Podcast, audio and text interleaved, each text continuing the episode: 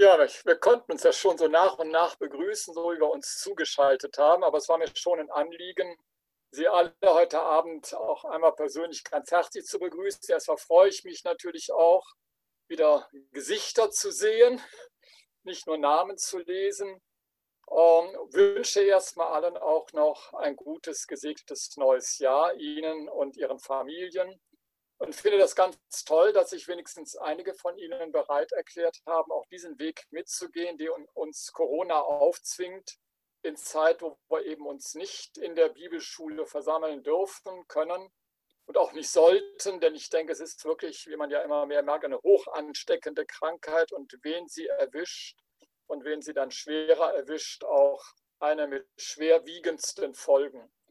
Und deswegen sollten wir alles tun, dass wir da irgendwelche Infektionen von unserer Seite vermeiden. Also von daher sowohl denen, die jetzt hier versammelt sind, wie auch denen, die über den YouTube-Kanal zukommen, ein herzliches Willkommen zu diesem ersten Abend mit Dr. Werner Kleine und dem ersten Abend der Bibelschule im neuen Jahr. Ich bin froh, dass es auf diese Weise stattfinden kann und denke, es wird auch in diesem Format äh, spannend werden. Ähm, Dr. Kleine sagte schon, ja, ich kenne dieses Format mittlerweile auch. Es ist am Computer deutlich anstrengender zuzuhören, sich zu konzentrieren, ähm, als wenn man in einem Raum versammelt ist und sich sieht. Auch für den Referenten ist es anstrengender, weil er äh, doch deutlich weniger wahrnehmen kann, wie die Reaktionen sind.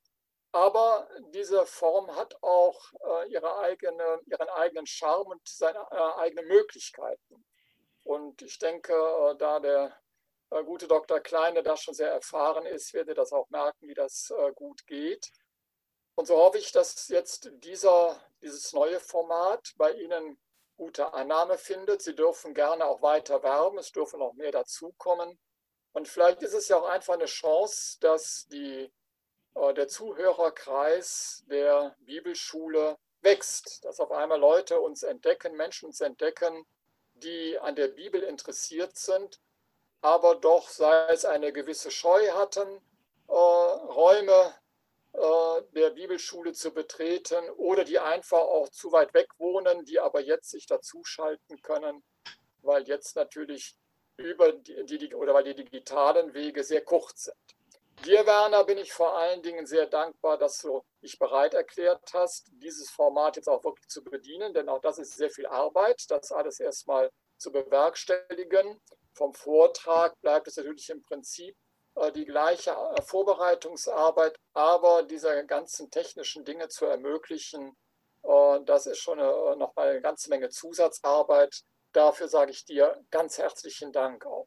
Ja, und da will ich dir gar nicht länger die Zeit klauen wünsche uns allen einen spannenden ersten Abend. Und das Thema, denke ich, passt sehr gut in unsere Zeit. Es geht letztlich ja um das, was das Christentum auszeichnet, was jedenfalls zu seinem Proprium gehört, äh, auch wenn die Anfänge, wie wir noch erfahren werden, woanders liegen, nämlich um den Glauben an die Auferweckung von den Toten, die Auferstehung von den Toten. Es geht damit um das, was wir so denke ich, für uns selbst erhoffen und glauben, auch für die, die jetzt unter Umständen an Corona sterben.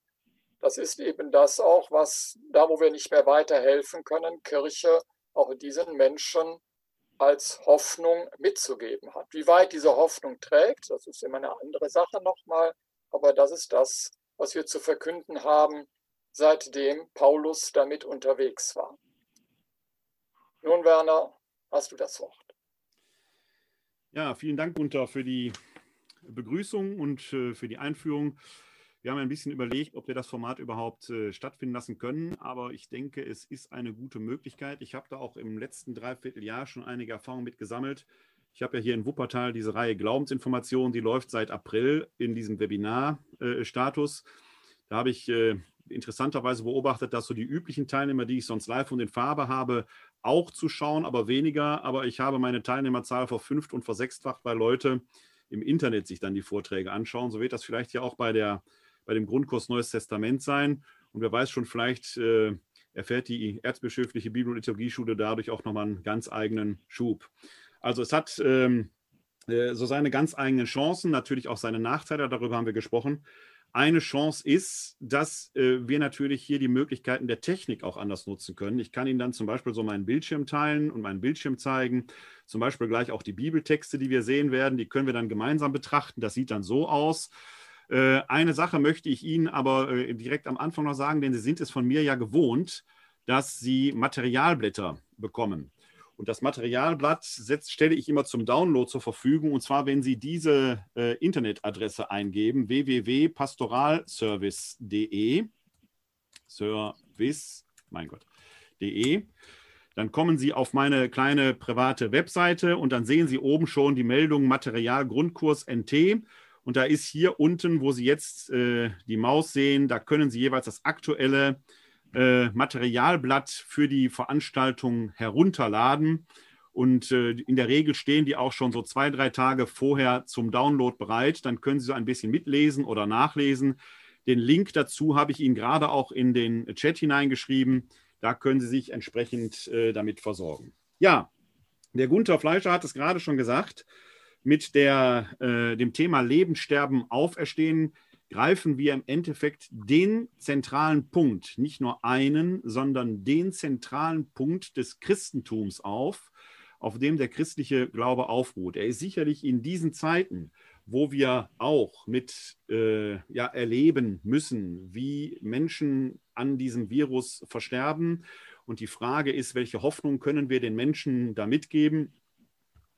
Äh, so aktuell wie nie. Hier in Wuppertal hörte ich heute Morgen im Radio nicht in Wuppertal, sondern dass die Sterberaten heute bei Corona einen neuen Rekord erreicht haben. Da ist diese Hoffnung auf die Auferstehung, äh, darf sicherlich nicht nur ein Tropfen auf den heißen Stein sein oder so eine Vertröstung auf ein Jenseits. Wir werden hoffentlich, hoffentlich an diesen vier Abenden sehen, dass diese Hoffnung auf die Auferstehung eben auch einen Auftrag für das Leben hier im Diesseits bedeutet. Deswegen heißt der Kurs auch überschrieben Leben, Sterben, Auferstehen, Ausrufezeichen. Ich bin nach wie vor der Meinung, dass der Olle Marx nicht recht hatte, als er gesagt hat, Religion sei das Opium des Volkes, sondern wer glaubt und wer gerade an den Gott der Lebenden glaubt, bekommt da auch diesen Auftrag, das Leben hier auf Erden schon entsprechend zu gestalten, lebenswert zu gestalten, nicht nur für sich, sondern so, dass alle Menschen leben können. Also, wenn wir hier über die Auferstehung reden, dann ist das immer auch ein Auftrag, das Leben hier schon entsprechend zu gestalten. Dazu werden wir uns an den vier besagten Abenden, nächste Woche fällt, wie gesagt, aufgrund der Verpflichtungen, die ich da im pastoralen Zukunftsweg habe, es fällt ja nicht aus, sondern nächste Woche findet es nicht statt. Und dann die drei Abende danach. Heute Abend wird es eher in eine, eine Einführung in das Thema geben. Wir werden uns an den nächsten Abenden aber auch äh, in einer besonderen Weise zum Beispiel äh, mit der Frage der Entwicklung des Auferstehungsglaubens oder der Eschatologie im Corpus Paulinum befassen. Da kann man eine sehr bemerkenswerte Entwicklung äh, sehen. Wir werden uns mit der Frage beschäftigen, wann ist eigentlich diese Auferstehung? Was können wir aus dem Neuen Testament da heraus lernen? Und äh, welche Hoffnungen bewegen uns äh, äh, da hinaus? Und vor allem, das ist ja eine dann der zentralen Fragen, welche ähm, Rückschlüsse hat das dann entsprechend für unser Leben hier auf der Erde? Ja, jetzt muss ich die Frau Voss einmal stumm schalten. So, sonst haben wir, hören wir mit, was sie telefoniert, das wollen wir nicht. Also wir haben da einen der zentralen, eine der zentralen Momente äh, des christlichen Glaubens vor uns. Mehr noch, wir haben vielleicht das zentrale Moment des christlichen Glaubens vor uns. Dazu möchte ich Ihnen einen ersten Bibeltext einblenden. Und zwar finden wir, das ist nicht der richtige Text. Das waren meine Kleinen Moment, da sind wir richtig. Und zwar aus dem ersten Korintherbrief, das Kapitel 15.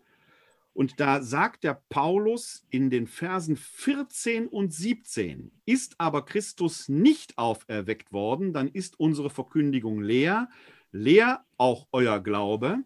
Und in Vers 17 heißt es, wenn aber Christus nicht auferweckt worden ist, dann ist euer Glaube nutzlos und ihr seid immer noch in euren Sünden.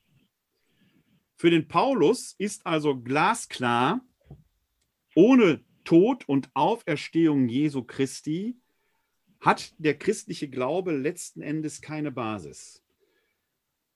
Kreuzestod und Auferstehung. Und für Paulus ist ganz wichtig, dass Jesus am Kreuz gestorben ist, dass er nicht im Schlaf eingeschlafen ist, einen Sekundentod gehabt hat, sondern er betont immer wieder den Kreuzestod Jesu Christi und seine Auferstehung hat der christliche Glaube kein Fundament. Das ist das zentrale Element, da baut alles letzten Endes darauf auf.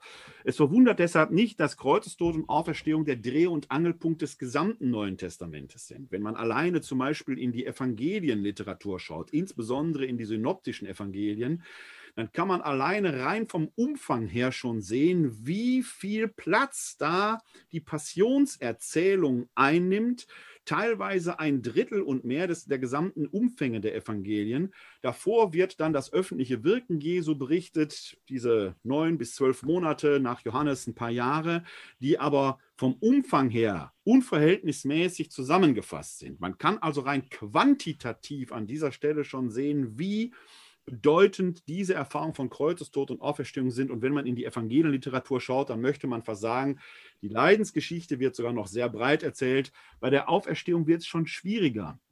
Woran liegt das? Das hängt natürlich mit einer zentralen Frage zusammen, wie stellen wir uns Auferstehung überhaupt vor? Ist das so eine verlängerte Zeit in die Ewigkeit, in eine andere Welt hinein? Machen wir nur ein Schrittchen zur Seite, dass wir aus diesem Universum in ein anderes gehen, aber irgendwie gehen Zeit und Raum da weiter? Da geben die Evangelien, und auch damit werden wir uns an einem Abend hier befassen, eine interessante Antwort drauf, wenn man da näher drauf schaut. Aber man merkt auch, wie vorsichtig die Evangelisten sind, das zu beschreiben, wie sie nach Worten suchen und um Worte ringen, um das eigentlich kaum begreifbare ja in Worte zu fassen. Wie gesagt, wird ein Thema eines eigenen Abends sein, aber wir schneiden damit natürlich ein ganz zentrales Problem des Auferstehungsglaubens an. Ich kann Ihnen ja hier viel erzählen.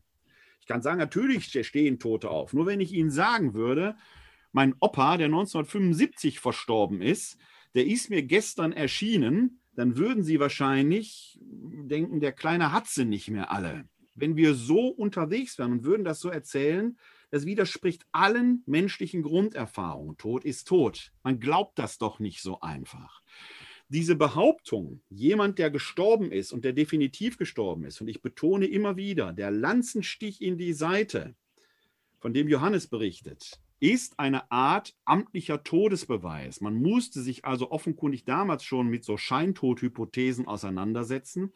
Und dieser amtlich-römische Todesbeweis soll zeigen, dieser Jesus war wirklich richtig tot. Denn man kann nur von den Toten auferstehen, wenn man gestorben ist. Wenn man nur ein Schläfchen gehalten hat oder scheintot war, steht man nicht von den Toten auf.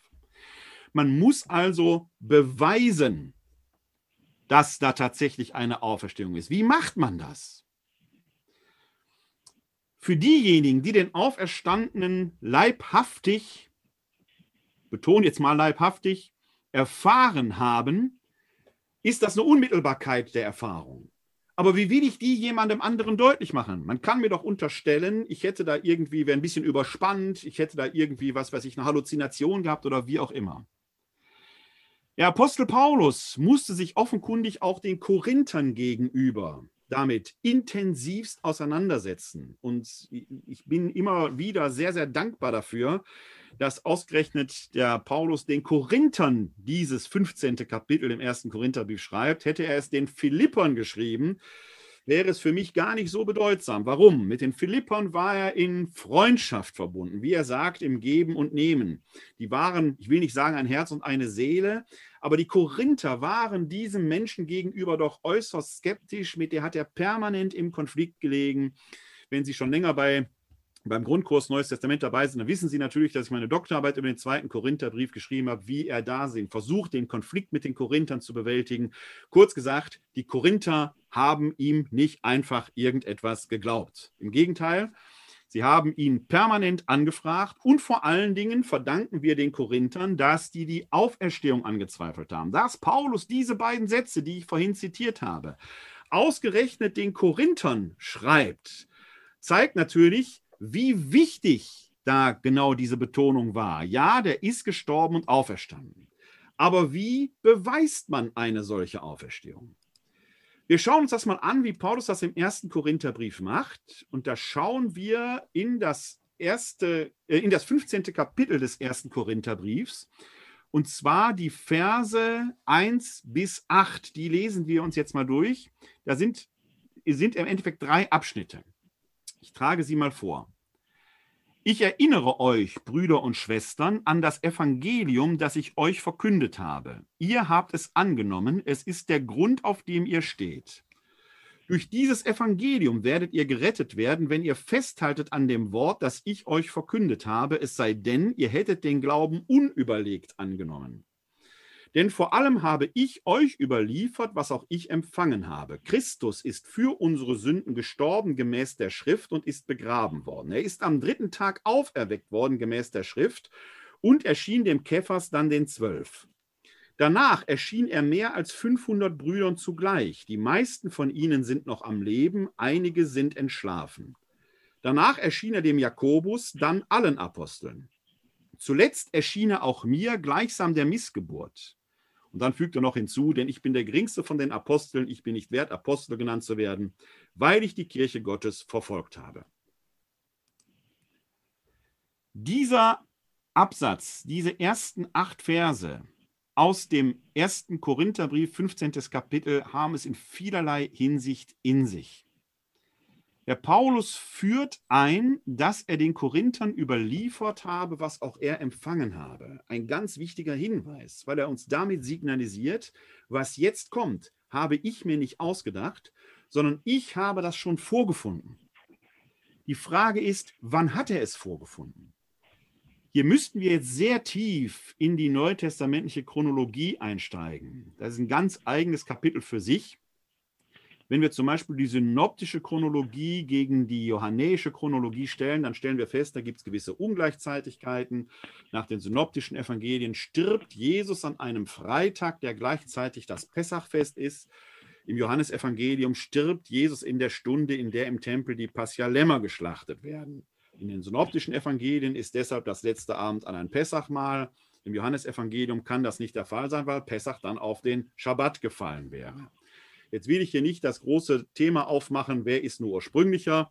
Wenn Sie die Jesusbücher von Papst Benedikt gelesen haben, dann plädiert er da für die Ursprünglichkeit der johannäischen Chronologie, schreibt aber Gott sei Dank im Vorwort, dass diese Bücher nicht Teil des authentischen Lehramtes des Papstes seien, man deshalb anderer Meinung sein dürfte. Da bin ich sehr froh drum, denn ich mache davon freimütig Gebrauch. Ich bevorzuge persönlich die synoptische Chronologie, nach der also das letzte Abendmahl auch ein Pessachmahl gewesen ist. Wenn das stimmt, da vertrete ich oder gehöre ich der Mehrheit der neutestamentlichen Exegeten an, wenn das stimmt, dann wäre das Todesjahr Jesu auf das Jahr 30 zu datieren. Wir verdanken dem Paulus im Galaterbrief eine Reihe autobiografischer Angaben aus der wir einigermaßen rekonstruieren können, wann denn seine Bekehrung bei Damaskus, sein Damaskus-Erlebnis stattgefunden hat. Es wird so in den Jahren, wenn wir die Synoptiker zugrunde legen, 33 bis 35 sich ereignet haben. Wenn der Paulus jetzt schreibt, und er schreibt ja selber im Galaterbrief, dass er nach diesem Damaskus-Erlebnis nach Antiochia gekommen ist, dort vielleicht eine grundlegende nochmal christliche Katechese erfahren hat und wenn er uns jetzt im ersten Korintherbrief schreibt, ich habe euch überliefert, was auch ich empfangen habe, dann rekurriert er offenkundig auf ein katechetisches Element, das er in dieser Zeit empfangen hat, also um die Mitte der 30er Jahre herum. Das muss dann aber schon da gewesen sein. Wir haben also in dem, was er jetzt gleich zitiert, und das sind die Verse 3 bis 5, vielleicht das älteste Textfragment im Neuen Testament überhaupt vor uns, das nicht aus der Feder des Paulus stammt, das er uns aber überliefert. Es datiert also in die Anfang der 30er Jahre. Er ist der älteste Teil und es beinhaltet das urchristliche Glaubensbekenntnis, das noch heute in der Mitte unseres Glaubensbekenntnisses steht. Nämlich, ich blende es Ihnen gerne nochmal ein, in der Diktion des Paulus, wie er es überliefert. Vor allem habe ich euch überliefert, was ich empfangen habe. Christus ist für unsere Sünden gestorben, gemäß der Schrift, und ist begraben worden. Er ist am dritten Tage auferweckt worden, gemäß der Schrift und erschien dem Kephas dann den Zwölf. Kreuzestod und Auferstehung. Wie gesagt, Paulus behauptet das jetzt. Wie beweist er das? indem er Zeugen beibringt. Und die Zeugen müssen glaubwürdig sein. Er erwähnt zuerst Kephas, dann die zwölf. Kephas ist der hebräische Name für Petrus. Also die erste Erscheinung ist Petrus und dann die zwölf. Fun Fact am Rande, vielleicht werden Sie darüber stolpern, ist nicht Maria von Magdala die erste Auferstehungszeugin gewesen?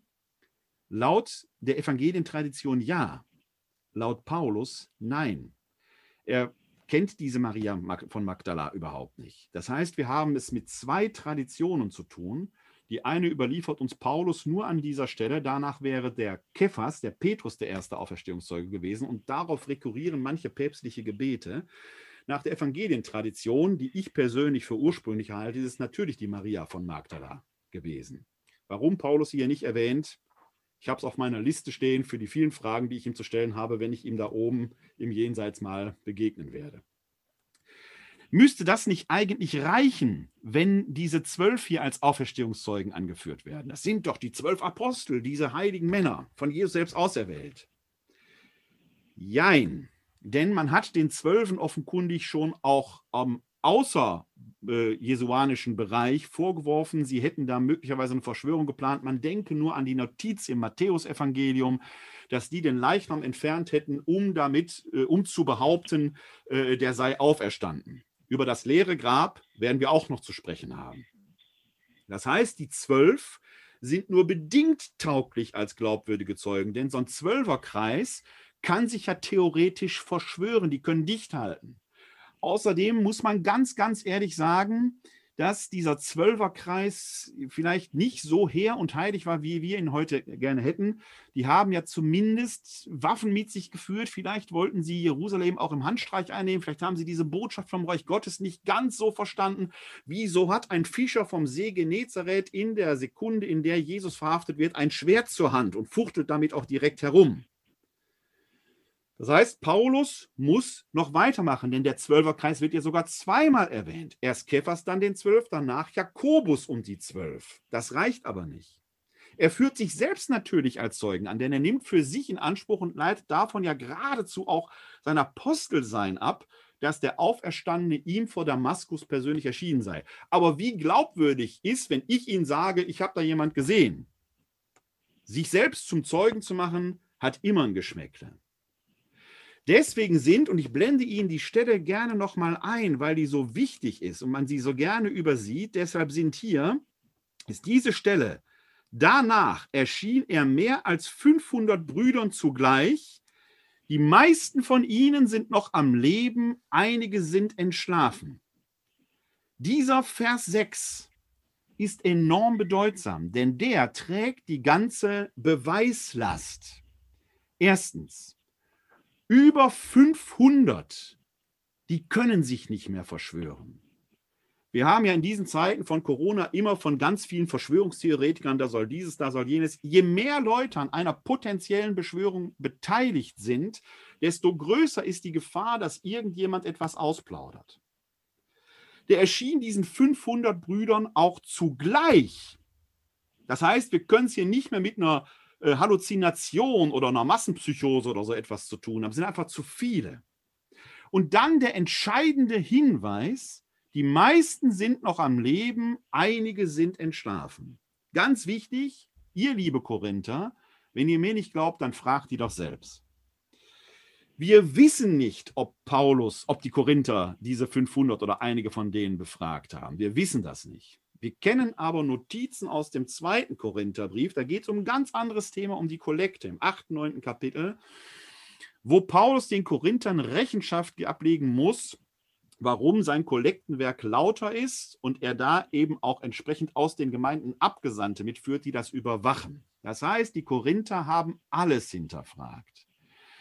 Da dieses Thema um Kreuzestod und Auferstehung im zweiten Korintherbrief nicht mehr thematisiert wird. Gehe ich persönlich davon aus, dass kein Beweis ist ein Indiz, nicht mehr, aber auch nicht weniger.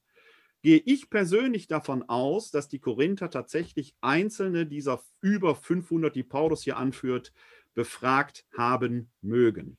Nicht mehr, aber auch nicht weniger kann man dazu sagen.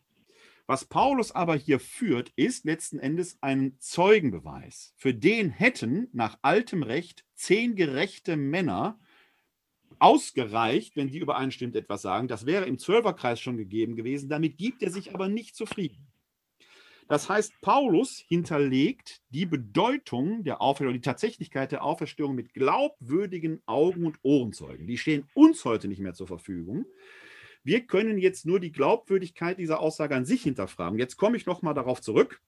Deshalb bin ich dankbar, dass diese Aussage nicht im Philipperbrief, sondern im ersten Korintherbrief steht, weil die Philipper nicht so skeptisch gewesen wären. Die Korinther schon.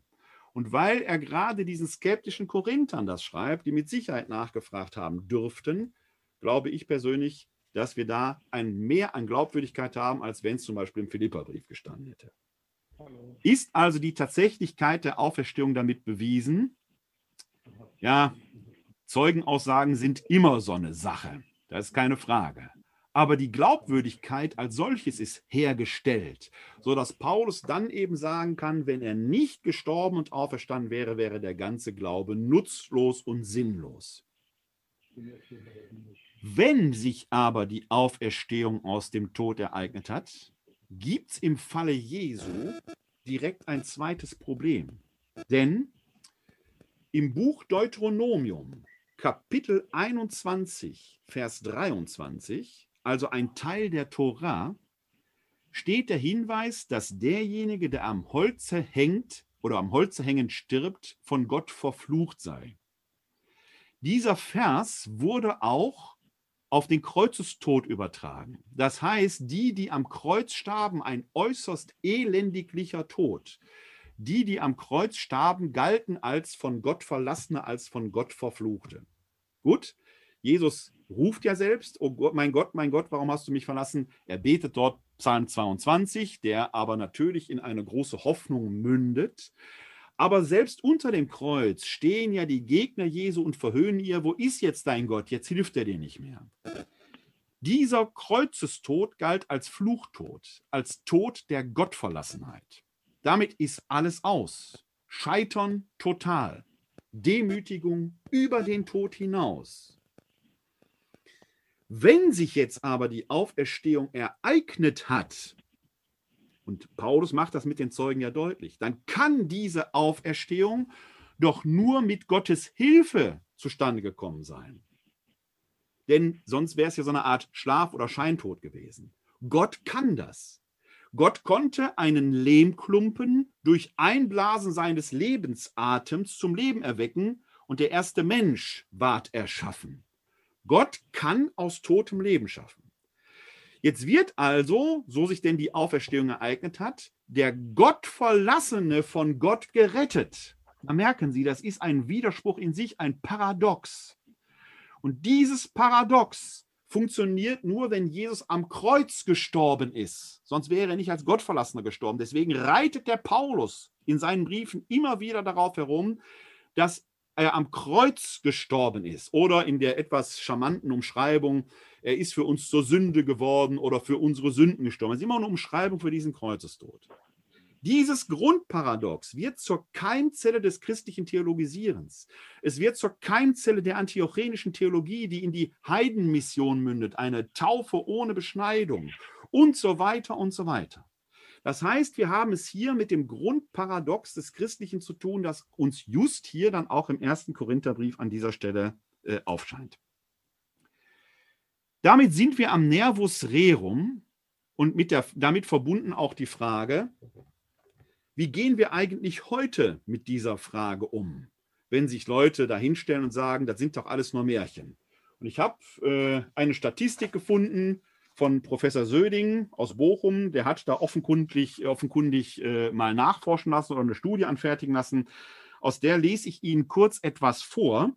Und da geht es jetzt nicht nur um Nichtglaubende, sondern es geht auch und gerade um Glaubende. Söding schreibt da, nach einer 1989 durchgeführten Untersuchung des Instituts für Demoskopie in Allensbach glauben nur 50 Prozent der Katholiken und nur 30 Prozent der Protestanten an die Auferstehung Jesu und der Toten. 2002 und 2012 haben sich die Zahlen nach Allensbach-Befragungen kaum verändert. Ebenso nach einer Emnit-Befragung 2012, die zudem geringe Schwankungen zwischen Altersphasen ausmacht. Umgekehrt sagen nach einer Emnit-Umfrage 2004 nur 11 Prozent der Deutschen, dass Jesus nicht von den Toten auferstanden sei. Nur ein Drittel der Deutschen schließt nach neuesten Erhebungen, Pew Research Center, jede Unsterblichkeitshoffnung aus. Das heißt, der Glaube ist stärker als der Unglaube, aber am größten ist der Zweifel. Vorsichtiger, die Unkenntnis und Unentschiedenheit. Wenn Sie sich an die Verse 14 und 17 aus dem 15. Kapitel des ersten Korintherbriefs erinnern, dann wird hier plötzlich deutlich, wo eins der Grundprobleme vielleicht unserer Kirche heute liegt. Wenn Kreuzestod und Auferstehung die Basis von allem sind, Liturgisch ist es der innere Kern sogar der Eucharistiefeier. Das ist das, was wir da feiern, das Geheimnis des Glaubens. Deinen Tod, o oh Herr, verkünden wir und deine Auferstehung preisen wir, bis du kommst in Herrlichkeit. Wenn das angezweifelt wird oder wenn das gar nicht mehr geglaubt wird, ja, kann man dann überhaupt im engeren Sinn Christ sein? Wäre eine Frage, die Paulus an uns heute durch die Zeiten so stellt. Und da merken Sie, wie wichtig dieses Thema dieses Grundkurses Neues Testament letzten Endes für den Glauben ist und welche Auswirkungen das möglicherweise auch für das Leben hat. Hier aber an dieser Stelle eine wichtige begriffliche Unterscheidung, die wir oft im umgangssprachlichen Bereich durcheinander gebrauchen. Wir reden nämlich manchmal von Auferstehung, griechisch Anastasis, aber auch von Auferweckung, Egersis. Und beide Begriffe finden wir auch im Neuen Testament. In diesem frühchristlichen Glaubensbekenntnis ist nicht von Auferstehung, sondern von Auferweckung, Egersis, die Rede. Das ist deshalb wichtig, weil da letzten Endes das Handeln Gottes viel stärker im Vordergrund steht. Wenn wir von einer Auferstehung reden, dann ist der sag mal, es hört sich jetzt ein bisschen komisch an, der aktive Teil des Verstorbenen stärker im Vordergrund. Wenn Jesus also von den Toten aufersteht, betone ich damit, dass Gott in ihm ohnehin gegenwärtig ist. Wenn Jesus von den Toten erweckt wird, dann ist es eher ein Handeln, das von außen kommt. Im Ergebnis kommt das zwar zum selben, er lebt wieder, er ist wieder da, aber diese Begriffe sind schon etwas differenzierter zu betrachten. Paulus spricht von Auferweckung Gott handelt also an diesem am Kreuzestod, am Kreuz gestorbenen Jesus und bringt ihn so wieder ins Leben zurück. Während Auferstehung und Anastasis finden wir eben auch im Neuen Testament mehr so diesen Teil aus sich heraus betonen würde. In beiden Redeweisen geht es letzten Endes aber immer um die Überwindung des Todes, letztlich so oder so mit Gottes Hilfe. Wichtig bei beiden, der Tod ist eine Realität, die nicht geleugnet wird. Metaphorisch wird aber bei der Auferstehung etwas stärker suggeriert, dass der Tod so eine Art Schlaf sei. Das wiederum ist nicht ganz ungefährlich, weil so ein, der schläft ja nur, in sich irgendwo trägt, so richtig tot war er nicht. Die Auferstehung vom Tod funktioniert nur, wenn er richtig tot war. Und ich finde es nach wie vor wunderbar, wenn wir das große Fest der Auferstehung in der Osternacht feiern, wenn die Osterkerze inszeniert wird, werden als erstes die fünf Wundmale aufgesteckt. Als Zeichen, er ist wirklich gestorben. Die Osterkerze ist das Auferstehungssymbol schlechthin, trägt aber die Wundmale an sich. Es gibt keine Auferstehung von den Toten ohne Tod. Diese ganze, dieser ganze Komplex, und wir sind immer noch im Bereich der Einführung, wirft eine Reihe von Fragen auf. Nämlich, kann es eine Seele ohne Leib geben? Sagen wir ja, wenn wir gestorben sind, dann geht die Seele zu Gott. Aber wie geht die zu Gott? Wabert die nur so vor sich hin? Oder ist die formhaft oder nicht formhaft? Die Frage muss man stellen und die Frage begegnet uns im Neuen Testament. Zweitens, Wann ereignet sich eigentlich diese Auferstehung? Wann ist das? Wann passiert das? Am jüngsten Tag, wie die Kirche ja auch lehrt, dann müssten die Seelen jetzt irgendwo, ja, wo sind die jetzt? In einem Warteraum, im Fegefeuer? Wo warten die jetzt? Manche sind dann straightway to heaven. Wo war eigentlich dieser Jesus zwischen seinem Tod am Kreuz neunte Stunde Freitag und dem leeren Grab, der Entdeckung des leeren Grabes am Sonntagmorgen. Wann, wann ereignet sich die Auferstehung? Gibt es eine Kontinuität zwischen hier und dort? Oder ist da alles völlig anders? Frage, wieso erkennen eigentlich Jüngerinnen und Jünger, die eng mit ihm zusammen waren im irdischen Dasein, den Auferstandenen nicht? Und wieso erkennen sie ihn dann doch? Was heißt das? Wie verhalten sich überhaupt Zeit und Ewigkeit zueinander? Zeit und Raum definiert durch Werden und Vergehen, durch Vergänglichkeit, Ewigkeit definiert durch Unvergänglichkeit beschäftigt zum Beispiel den Paulus, der an einer Stelle im zweiten Korintherbrief sagt, nicht nur da, im ersten Korintherbrief auch, das Ewige ist unvergänglich, das Zeitliche ist vergänglich. Welche Bedeutung hat das für unsere Fragestellung? Und haben Ewigkeit und Zeit irgendwas miteinander zu tun oder existieren die unverbanden nebeneinander her? Was hat das wieder für Auswirkungen auf die Frage der Gerechtigkeit und des Gerichtes, damit letzten Endes auch auf die Frage welchen Wert hat das Leben hier und welche Bedeutung? All diesen Fragen versuchen wir in den nächsten Abenden auch nachzugehen. Ein weiteren Hinweis. Neutestamentlich werden ja drei Berichte überliefert, in denen Menschen Jesus vom Tod erweckt und zurück ins irdische Leben führt. Da haben wir etwa die Auferweckung der Tochter eines, Syna eines Synagogenvorstehers, wird in den synoptischen Evangelien überliefert.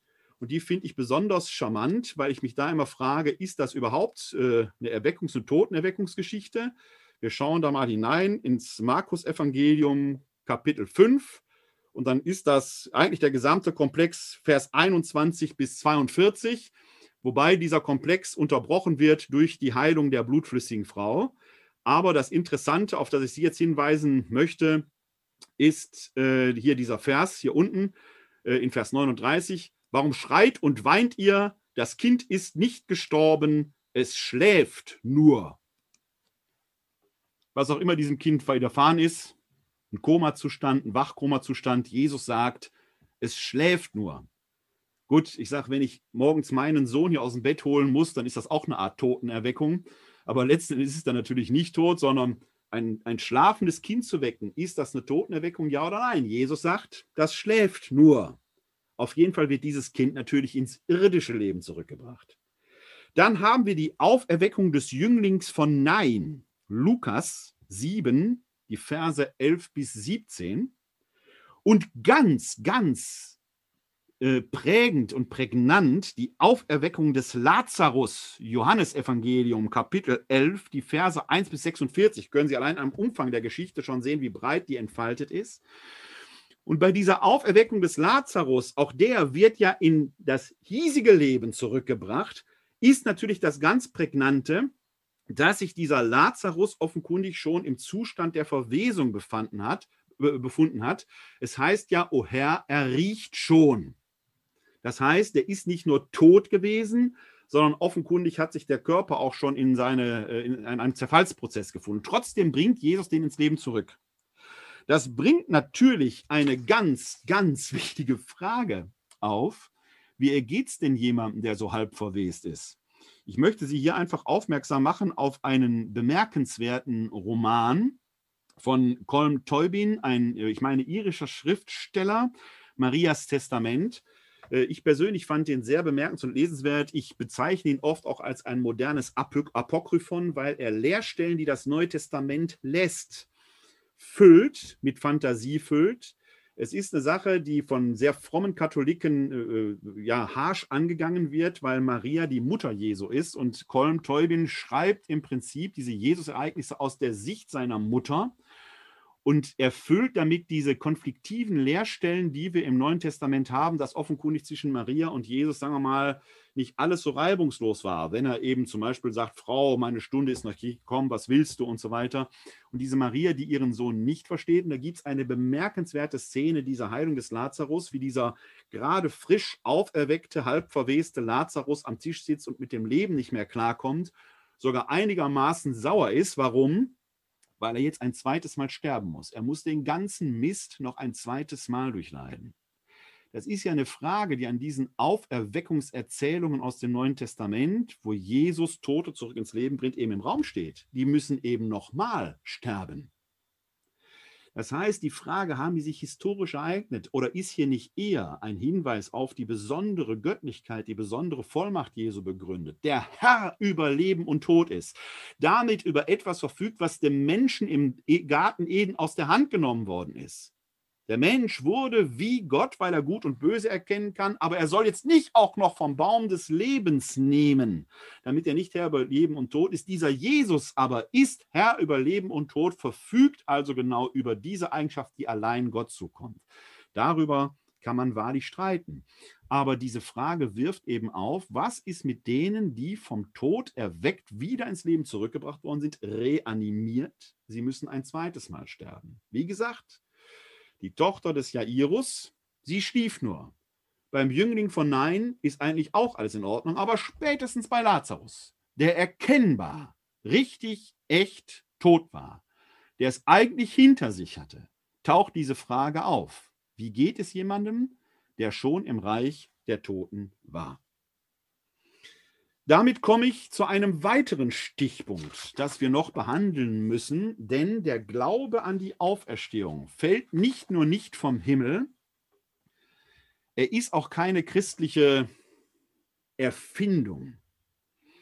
Das Besondere am christlichen Glauben ist, dass wir in dem vom Kreuzestod auferstandenen jemanden haben, der sich offenbart hat, eben mindestens diesen über 513 Zeugen, von denen Paulus im ersten Korintherbrief spricht und diese Auferstehungserfahrung offenkundig so real war, dass sie nicht nur metaphorisch verstanden werden kann, aber Spekulationen oder theologisches Reflektieren über diese Frage finden wir auch weit in vorchristlicher Zeit. Ich möchte Ihnen hier eine kleine Literaturempfehlung geben. Und zwar ist das die, die, im Moment noch aktuelle Ausgabe der Zeitschrift Welt und Umwelt der Bibel, die Ausgabe 4 aus dem Jahr 2020. Äh, Gunther, habt ihr die in der Bibliothek der Bibel- und Liturgieschule? Vermutlich habt ihr die vorrätig, ne? Ja. Also, wenn Sie mal in Köln sind oder die nicht äh, sowieso bezogen haben, ich persönlich finde sie sehr empfehlenswert und empfehle sie auch dem Abonnement. Aber wenn Sie mal in Köln sind, dann könnten Sie da mal einen Blick in die ähm, äh, Erzbischöfliche Bibel- und Liturgieschule in die Bibliothek werfen, da mal hineinschauen. Da geht es eben auch um diese Fragen äh, Leben nach dem Tod von Osiris bis Jesus. Und damit sind schon letzten Endes mit der Nennung von Osiris ist schon ein wichtiges Stichwort genannt. Natürlich befindet uns mindestens in Ägypten, in der ägyptischen Mythologie, eine Art Auferstehungsglaube. Man hat die Pharaonen eben nicht umsonst einbalsamiert und ihnen Grabbeigaben äh, beigegeben. Jetzt stellen Sie als nächstes fest, Grabbeigaben finden wir natürlich nicht nur in der ägyptischen Mythologie, da sind sie uns sehr prägnant greifbar, auch mit den Einbalsamierungen.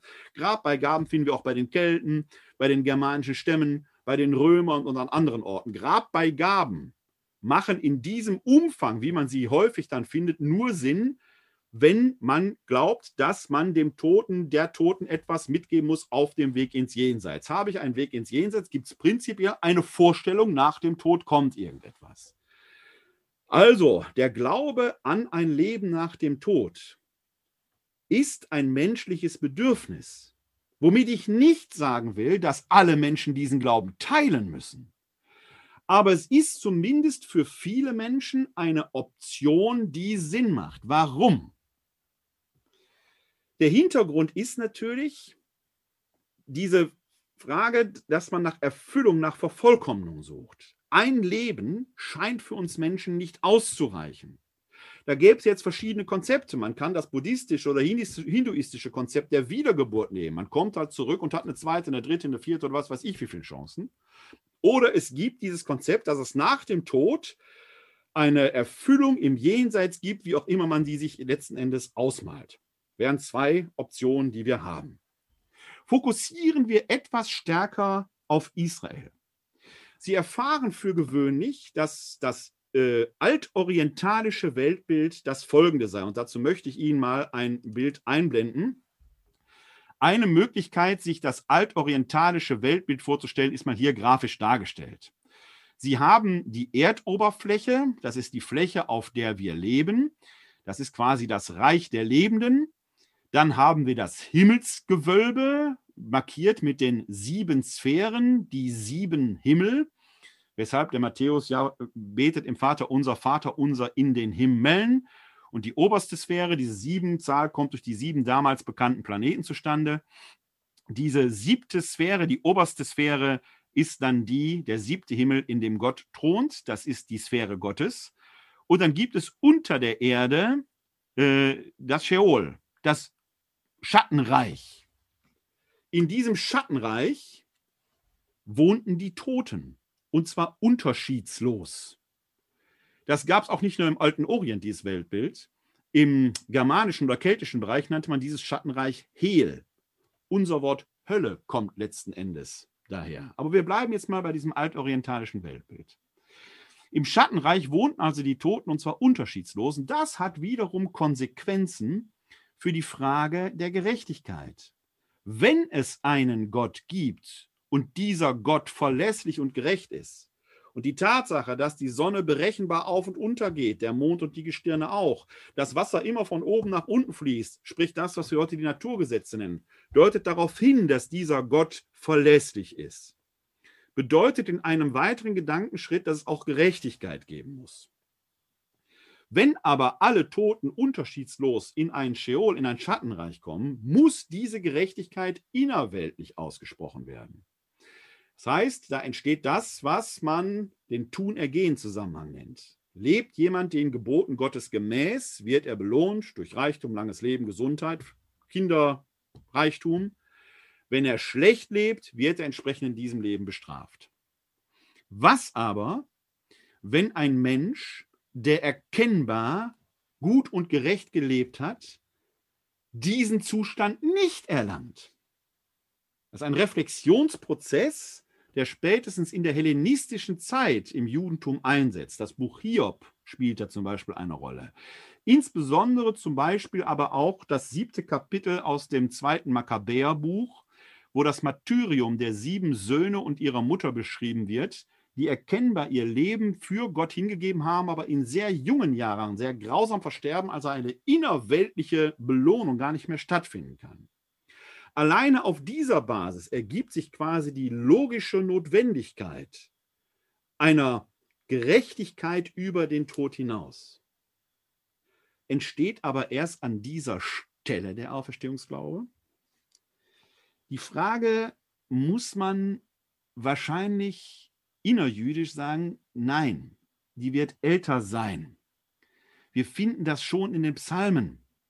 Man muss nur an Psalm 23 denken. Der Herr ist mein Hirte, nichts wird mir mangeln. Er wird mich weiden an grüner. Gut, da könnte man nur sagen, das ist jetzt irgendwie dann doch innerweltlich eine Hoffnung, die ausgesprochen wird. Ich glaube aber, dass das weit darüber hinausreicht. Ich blende Ihnen aber mal hier aus Psalm 88 den Vers 2 ein. Den finde ich ganz bemerkenswert denn der, der ist ja hier überschrieben. Die Überschriften natürlich in der Einheitsübersetzung sind nicht Teil der Überlieferung, aber Klage eines Vereinsamten im Angesicht des Todes. Wenn Sie diesen Psalm äh, hier lesen, mal ganz lesen, werden Sie merken, der ist äh, schon natürlich, ist ein Totenklagepsalm. Aber selbst in diesem Totenklagepsalm finden wir dann eben den erwähnten Vers 2. Herr, du Gott meiner Rettung, am Tag und in der Nacht schreie ich vor dir, lass mein Bitt mein Bittbegeht vor dein Angesicht kommen, neigt dein Ohr meinem Rufen, denn mit Leid ist meine Seele gesättigt, mein Leib berührt die Totenwelt. Schon zähle ich zu denen, die hinabgestiegen sind in die Grube, wie ein Mensch, in dem keine Kraft mehr ist. Das heißt, dieser Beter des Psalms rechnet damit, dass er in das Reich der Toten einkehren wird, bittet aber Gott um Rettung in Vers 2. Das ist ja der entscheidende Punkt. Wenn wir einen singulären Glauben hätten, nach dem Tod geht's ab in den Sheol, da ist die Unterwelt und dann ist alles vorbei, machte dieser Vers 2 ja keinen Sinn, Gott um Rettung zu beten. Das heißt, wir erleben doch hier im Gebet dieses Psalmisten die Hoffnung, dass nach dem Tod auch etwas anderes ist als äh, äh jetzt nur das Sein im Sheol. Wir haben aber noch einen zweiten Psalm, den ich Ihnen anbieten möchte, wo, mit dem ich darauf ja, hindeute, dass äh, so etwas wie ein Auferstehungsglaube äh, schon nach meinem Dafürhalten etwas früher ist. Wir sind mal im Psalm 73.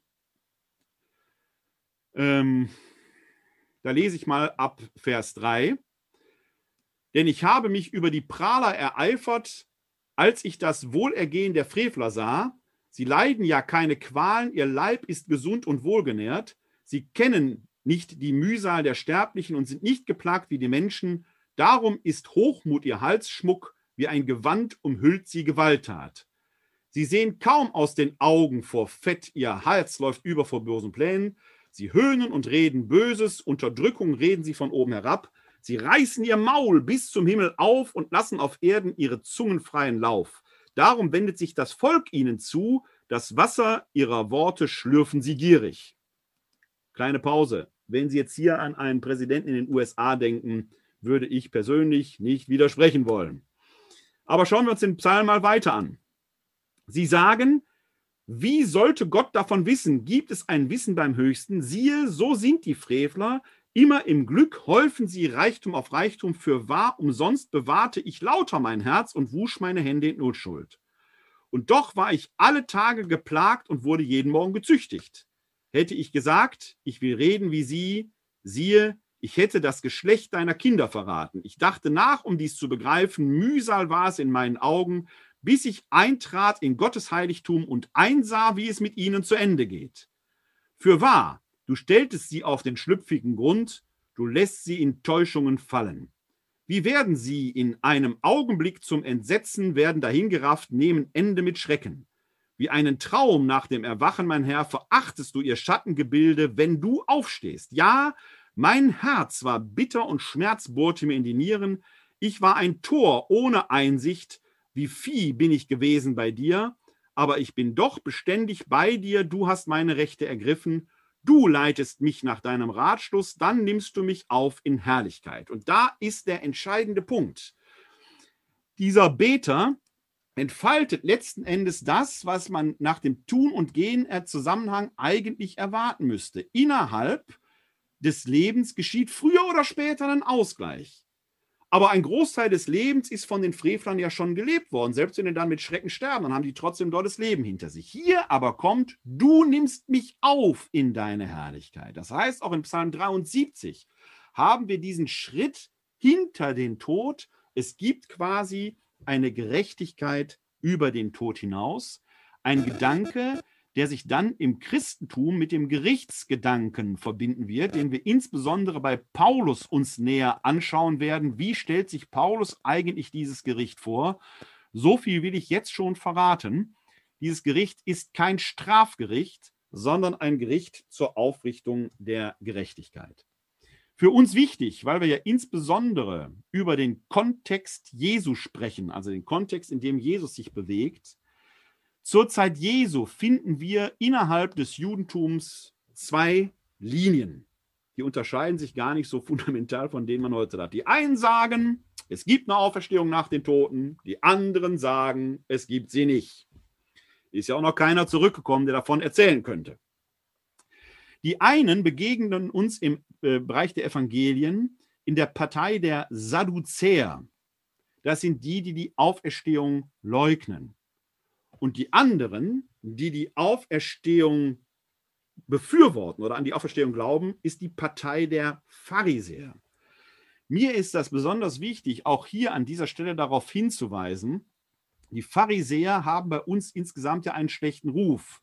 Wenn jemand sich benimmt wie ein Pharisäer, benutzen wir das fast schon als Schimpfwort, als, als äh, Hinweis, da ist jemand nicht ganz koscher. Damit tut man den Pharisäern großes, großes Unrecht. Die Pharisäer waren sicherlich eine theologische Richtung innerhalb des Judentums, die als solches von ihrer Theologie her Jesus und seiner Botschaft, sagen wir mal, eine grundlegende Offenheit möglicherweise sogar gegenüber hatten. Man denke nur an Nikodemus. Man denke an Josef von Arimathea, die den pharisäischen Parteien angehört haben sollen. Man denke vor allem an Paulus, der von sich im Philipperbrief sagt, er sei Pharisäer gewesen. Da ist also ein Boden, auf dem man aufbauen kann. Und diese Pharisäer sind prinzipiell offen dafür. Deswegen nicht umsonst wird ein Nikodemus im Johannesevangelium zu Jesus kommen und mit ihm ein Gespräch führen. Aber wir haben eben auch ein sehr berühmtes Streitgespräch, das Jesus mit den Sadduzäern führt. Und das finden wir im Markus-Evangelium Kapitel 12, die Verse 18 bis 27, beziehungsweise in den entsprechenden Parallelen bei Matthäus und bei Lukas. Wir schauen uns aber jetzt die Markus-Variante an. Wir sind also im Markus-Evangelium Kapitel 12, die Verse 18 bis 27. Von den Sadduzäern, die behaupten, es gebe keine Auferstehung, kamen einige zu Jesus und fragten ihn, Meister, Mose hat uns vorgeschrieben, wenn ein Mann, der einen Bruder hat, stirbt und eine Frau hinterlässt, aber kein Kind, dann soll sein Bruder die Frau nehmen und seinem Bruder Nachkommen verschaffen. Es lebten einmal sieben Brüder. Der erste nahm sich eine Frau und als er starb, hinterließ er keine Nachkommen. Da nahm sie der zweite, auch er starb, ohne Nachkommen zu hinterlassen, und ebenso der dritte. Keiner der sieben hatte Nachkommen. Als letzte von allen starb die Frau. Wessen Frau wird sie nun bei der Auferstehung sein?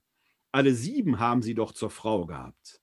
Jesus sagte zu ihnen, ihr irrt euch, ihr kennt weder die Schrift noch die Macht Gottes.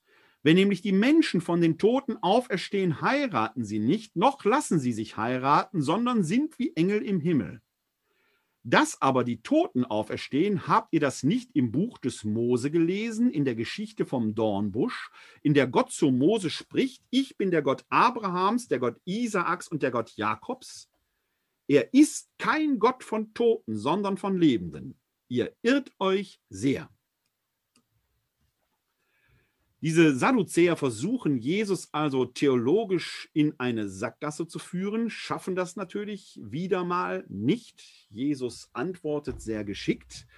Und dass er ausgerechnet auf die Stammväter verweist, deren Gräber man ja auch verehrt, wo also die Toten liegen sollen. Und Jesus dann noch sagt, wisst ihr nicht, was dort in der Tora im Gesetz steht? Gott ist ein Gott der Lebenden, nicht der Toten. Was ist ein toter Stammvater wert, wenn er nicht lebt? Wir finden ja auch in den Evangelien den Bericht oder die, die Erzählung vom armen Lazarus, der in Abrahams Schoß liegt. Das geht doch nur, wenn Abraham lebt, wenn er nicht im Scheol sitzt, sondern im Reich Gottes. Wir sehen aber hier an dieser Erzählung eben auch, wie virulent dieses Thema war.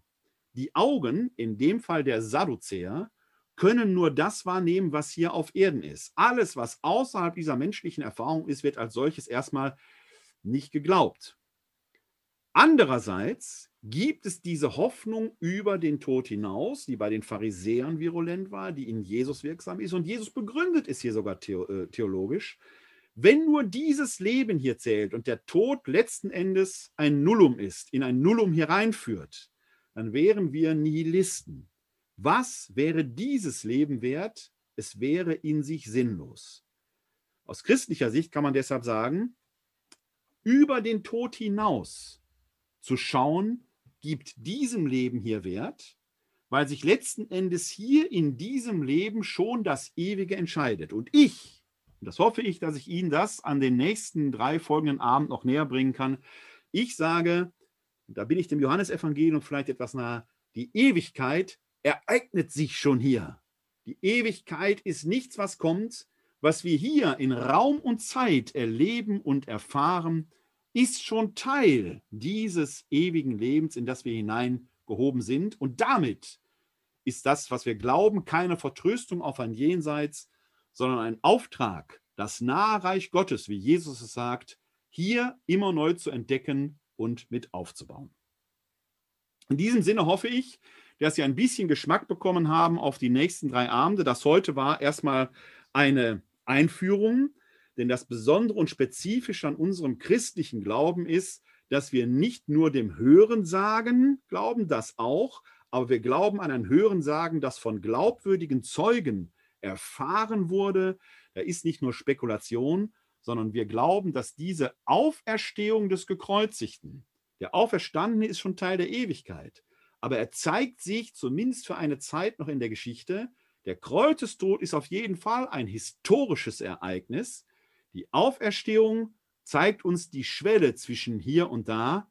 Der Auferstandene steht quasi mit einem Bein hier in der Welt und mit einem anderen schon im Jenseits. Aber es ist die Aufgabe, die Jesus ohnehin hatte.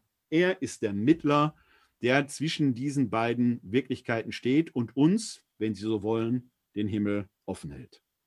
In diesem Sinne hoffe ich, dass Sie ein bisschen Geschmack bekommen haben, wie ich sagte, auf die nächsten drei Abende, wo wir dann etwas tiefer in einzelne Strukturen hineinsteigen werden und versuchen werden, Antworten auf die Fragen zu bekommen, die ich vorhin formuliert habe. Gibt es eine Seele ohne Leib? Wie stellen wir uns das vor? Wann ereignet sich die Auferstehung? Welche Kontinuitäten und welche Diskontinuitäten gibt es? Und meine Meinung haben Sie gerade schon gehört, die will ich aber begründen. Wie verhalten sich eigentlich Zeit und Ewigkeit zueinander? Ja, das war das, was ich Ihnen zum Einstieg nahebringen wollte. Aber vielleicht haben Sie noch die eine oder andere Frage. Gunther, du musst erst dein Mikrofon anmachen. Ja, ja, ich habe Mikrofon an. Äh, ich habe das ja ausgemacht. Nein, ich wollte äh, eine, keine Frage, noch eine kleine Ergänzung, weil die mir nicht unwesentlich zu sein scheint. Äh, diese Frage nach äh, der Möglichkeit Gottes über äh, ja aus dem Tod zu erwecken, aus alten Muster durch das Alte Testament. Also, äh, du kannst aber die Einheitsübersetzung einblenden. Welche? Könntest du 2 Samuel 12 in den äh, Abvers 20 ungefähr sichtbar machen? Ja, gucke ich. 2 Samuel 12. Ja. Abvers 20. Ja, reicht dann. Kommt, da ist es. Mir geht es nur darum, äh, kurz was zu zeigen. Und zwar, der, äh, da geht es darum, dass ja der David mit der Bathseba ein Kind gezeugt hat, was aber letztlich ein Kind, muss man sagen, der Vergewaltigung war. Und äh, dieses Kind kommt zum Sterben. Und das hält man lange dem David ja geheim, aber er kriegt es natürlich raus. Und als er es äh, bekommt, dann gibt er seine ganzen Trauerriten, die er während der Zeit des Sichtums des, des Kindes äh, durchgeführt hat, auf. Und jetzt heißt es im Text, weil er also darauf befragt wird, da fragt ihn seine Diener, Vers 21, was soll das bedeuten, was du getan hast? Als das Kind noch am Leben war, hast du seinetwegen gefastet und geweint. Nachdem aber das Kind tot ist, stehst du auf und isst. Er antwortete, als das Kind noch am Leben war, habe ich gefastet und geweint, denn ich dachte, wer weiß, vielleicht ist der Herr mir gnädig und das Kind bleibt am Leben. Jetzt aber, da es tot ist, warum soll ich, soll ich da noch fasten? Kann ich es zurückholen? Ich werde einmal zu ihm gehen, aber es kommt nicht zu mir zurück. Dahinter steht letztlich, das ist einer der deutlichsten Texte, was vorher mal geglaubt wurde, Gott kann auch gar nicht in die Sheol hineinwirken. Deswegen ist da auch nichts mehr zu erwarten. Einmal Tod ist tot, weil du hast es schon gesagt, der Tod der große Gleichmacher ist. Kann man zwar sich darüber aufregen, muss man aber nicht. Das nahm man eher mit Gelassenheit hin und sagt, das muss ich halt im Leben weitermachen. Mit dieser Antwort konnte man so lange leben, solange der Gott Israels im Wesentlichen ein Nationalgott war, der sich um sein Volk kümmerte. Und äh, man sah im Grunde, dass, dass die Frage des Lebens vor allen Dingen gekoppelt an das Volk mit zunehmender Individualisierung und gleichzeitig einem mit dem Exil aufkommenden Schöpfungsglauben sieht die ganze Sache ganz anders aus. Der Schöpfergott ist nicht der Gott nur eines Volkes, sondern aller wirklich eines jeden. Und wenn er der Gott für alles ist und der alles vermag, kann es dann sein, dass es einen Bereich gibt, der ihm entzogen ist. Ist der Bereich des Todes, ausgedrückt mit der Sheol, einer, wo er nicht drüber verfügt. Und wenn, wenn das so wäre, wer soll denn darüber verfügen? Haben wir da einen zweiten Gott oder was soll da sein? Das heißt, der Monotheismus ist wahrscheinlich eine zweite Wurzel, vielleicht sogar die ältere, die ähm, die Frage aufkommen lässt, oder diese Logik aufkommen lässt, kann es sein, dass der Gott Israels keine Macht über den Tod hat? Also das wollte ich noch ergänzend zu der anderen, ganz sicherlich dann prägenden Spur äh, hinzufügen, dass es um die Frage der Gerechtigkeit geht. Wie ist das eben, wenn einer hier gerecht gelebt hat aber trotzdem im Grunde ein ganz furchtbares Schicksal erleidet, was mit dem Tun-Ergehen zusammen nicht, äh, nicht zusammenpasst. Das kann man hier bei dem David ganz schön sehen, was man ursprünglich mal geglaubt hat. Dieser Glaube, den der David oder der hier mit David verbunden wird, hat über die Zeit nicht getragen und gereicht. Danke. Ja, danke nochmal für den wichtigen Hinweis. Äh, mir war es vor allen Dingen auch wichtig, und das ergänzt das jetzt nochmal sehr gut, äh, dass das eben keine Sache ist, die erst durch das Christentum als solches auftaucht, sondern das ist eine Sache, die im Judentum schon virulent war und letzten Endes da schon auch vorgängige theologische Reflexion und Überlegung hatte. Dann Frau Reinke. Sie müssten noch Ihr Mikrofon anmachen. Entschuldigung, ich suche, ja, das habe es gerade gesucht. Ja, also an diesem Punkt habe ich auch für mich einen Bruch erkannt, nämlich an der Stelle, wo, er, äh, wo Moses äh, also dem Gott begegnet, der ihm sagt, ich bin ein Gott der äh, Lebenden. Und da fragte ich mich auch, wer ist denn der Gott der Toten? Und ich glaube, in den nächsten Sitzungen werden auch einige Fragen beantwortet werden. Da gehe ich mal fest von aus, aber ich überlege schon ziemlich stark. Aber dann nehme ich mir, und ich muss sagen, bezüglich der Passionsgeschichte und der Auferstehungsgeschichte Jesu, habe ich auch äh, viele Parallelen gesehen in der Be äh, Begleitung Sterbende heute. Und ich glaube, dass Jesus uns da sehr viel über unser Sterben und wie wir gut sterben können gesagt hat, aber auch über das, was wir uns fragen, nämlich was ist danach? Und er erscheint ja nicht in einem irdischen Körper, sondern in einem, wie soll man es sagen? Aber jedenfalls, äh, es ist erlebt worden, dass es erschienen ist, aber unverfügbar, nicht mehr irdisch verfügbar. Das war also schon die erste Sache. Wer ist der Gott der Toten? Ja, nach jüdischem Bild kann ich mir das sehr gut vorstellen. Auf der anderen Seite habe ich mich dann, habe ich mir dann überlegt, Paulus und die Korinther. Sind wir heute der Konfliktherd, dem Paulus begegnet würde? Sind wir die Korinther? Wenn wir, auch, wie Söding sagt, 50 Prozent aller angeblich Gläubigen die Auferstehung oder ein äh, Leben nach diesem irdischen äh, Leben bezweifeln. Und da denke ich mir, da sind wir auch ganz schön verbildet worden durch, den ganze, durch die Naturwissenschaft, durch den Empirismus, durch den Hochmut, der glaubt, alles erkennen zu können und doch nichts erkennt. Und äh, letztendlich sich dann verzweigt in alle möglichen Richtungen, sich verwirrt und verläuft. Und dass wir uns da eigentlich immer weiter von dem entfernen, was Jesus uns gesagt hat. Und das wirkt dann für mich auch auf die Liturgie und wie wir Liturgie feiern, wirkt sich das aus. Inwieweit respektieren wir eigentlich noch, dass es tatsächlich eine Wirklichkeit gibt, die außerhalb dessen liegt, was uns möglich ist zu erkennen? Also ich fange mit dem, fange mit äh, der zweiten, äh, ist ja nicht nur eine Frage, auch eine Frage, aber auch eine Bemerkung damit an. Also als, äh, als Neutestamentler, der Gunther Fleischer wird das für das Alte Testament wahrscheinlich ergänzen können, aber im Neuen Testament kenne ich mich wesentlich besser aus als im Alten Testament, kann ich sagen, das ist, das Neue Testament ist Gott sei Dank kein monolithischer Block, sondern schildert eine Vielfalt von Erfahrungen wieder, auch von Konflikten.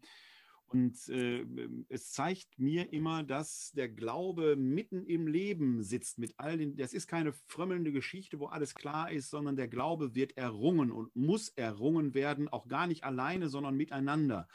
Deswegen bin ich so froh, dass wir die Paulusbriefe haben. Ich mag den Paulus sehr. Ob ich den als Menschen gemocht hätte, weiß ich nicht. Aber ähm, der ist, äh, ist ja kein einfacher Mensch äh, gewesen. Aber er gibt sich da rein mit voller Leidenschaft. Ich sage mal, genauso mit der Leidenschaft, mit der er mal die Kirche verfolgt hat, tritt er hinterher für seine Botschaft ein. Und das ist mir äh, echt ein Vorbild. Und daran sieht man, dass der Glaube errungen werden muss. Und deswegen sind alle Paulusbriefe sind wichtig, ja klar, aber diese Korintherbriefe, die haben es so richtig in sich, weil man da merkt, da ist das pralle Leben. Klammer auf. Ich finde auch den Judas Iskariot deshalb so interessant. Ich glaube, dass wir uns an dem so reiben und stoßen ist, weil der uns so ähnlich ist in seinem Zweifel, in seinem Scheitern, in seinem Ringen, in seinem, ich provoziere da was möglicherweise, um äh, Gott zu zwingen, dann doch vielleicht zu handeln und so weiter. In der Summe zeigt mir das da, wir leben im Jahr 2020 schauen aber auf Texte zurück, die ja roundabout 1950 Jahre, also rund 2000 Jahre alt sind. Und die Fragen sind dieselben. Die haben sogar in vielen Dingen damals, wie ich finde, wir haben ja mal hier in der Bibel- und Theologieschule auch schon mal eine Reihe über die Offenbarung des Johannes gemacht.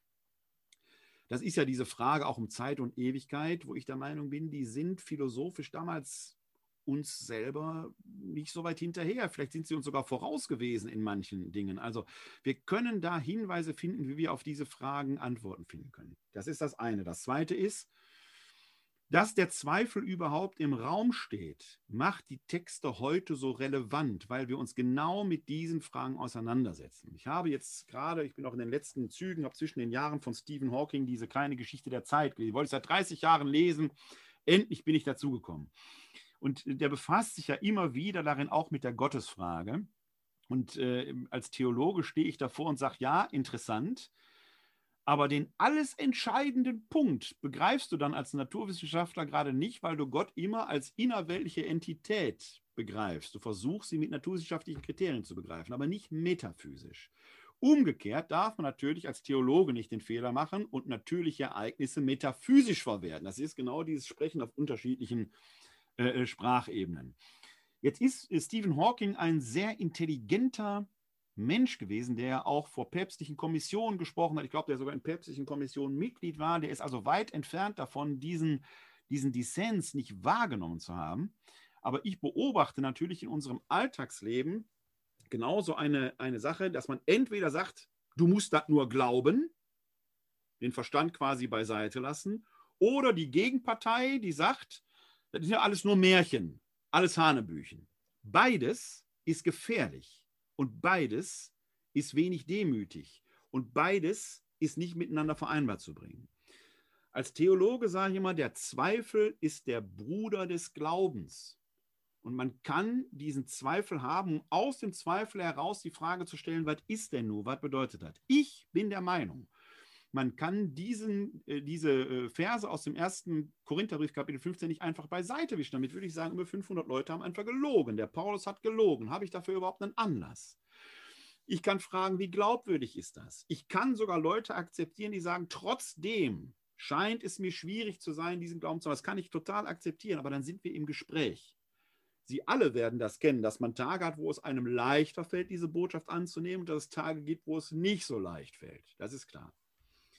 Dann hatten Sie am Anfang, als Sie auch von Ihren persönlichen Erfahrungen erzählt hatten, aus der Begleitung Sterbender und da, als Sie gesagt haben, dass Sie da ähm, äh, dieses Leben Jesu, auch das Sterben Jesu, dass das sehr vorbildhaft sein kann, das sehe ich ähnlich. Das sehe ich ähnlich. Wenn man das annehmen kann, ich kenne auch, ich, ich sage zum Beispiel immer, dieser Schrei der Gottverlassenheit, gut, Psalm 22, der Gunther und ich, wir wissen, der wird dann wahrscheinlich ganz gebetet haben. Der geht natürlich dann in eine große Hoffnung hinein, klar. Aber ich sage, selbst Leuten, die schreiend in Gottverlassenheit sterben, selbst denen wäre er ähnlich. Ich persönlich sage immer, ich werde einen Teufel tun und den Leuten sagen, sehen Sie da, selbst ist er ihnen ähnlich. Nein, selbst in diesem Zustand der Gottferne, der erlebten Gottferne, gibt es diesen letzten Glimmenden doch, den man anzünden kann, wenn man möchte. Der Tod selber ist für mich, und jetzt spoilere ich schon so ein bisschen in die nächsten Abende hinein, der Durchgang zum Leben. Ich glaube, dass im Tod diese Verwandlung stattfindet. Biblisch, und jetzt, wie gesagt, kommt der Spoiler, Jesus sagt zum Schächer am Kreuz, Heute noch wirst du mit mir im Paradies sein. Der ist nicht in der Osternacht auferstanden. Der ist am Karfreitag auferstanden. Wahrscheinlich haben die nur den Leichnam ins Grab getragen. Was natürlich die Frage ums leere Grab, werden wir uns alle mit beschäftigen, keine Frage. Der Paulus schreibt im ersten, im zweiten Korintherbrief, Kapitel 5, wenn unser irdisches Zelt abgebrochen wird, erhalten wir ein nicht von Menschenhand gemachtes himmlisches Haus, äh, ewiges Haus im Himmel. Im Moment des Todes passiert das. Was aber passiert da?